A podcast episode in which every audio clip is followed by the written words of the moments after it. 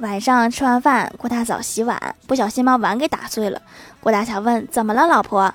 老婆说：“岁岁平安。”过了一会儿，又打碎一个。郭大侠继续问：“怎么啦？”郭大嫂说：“破旧立新。”没过多久，又响一声。郭大侠直接问：“又怎么啦？”郭大嫂说：“太好了，都打碎了，碗洗完了。以后还是买一次性的吧。”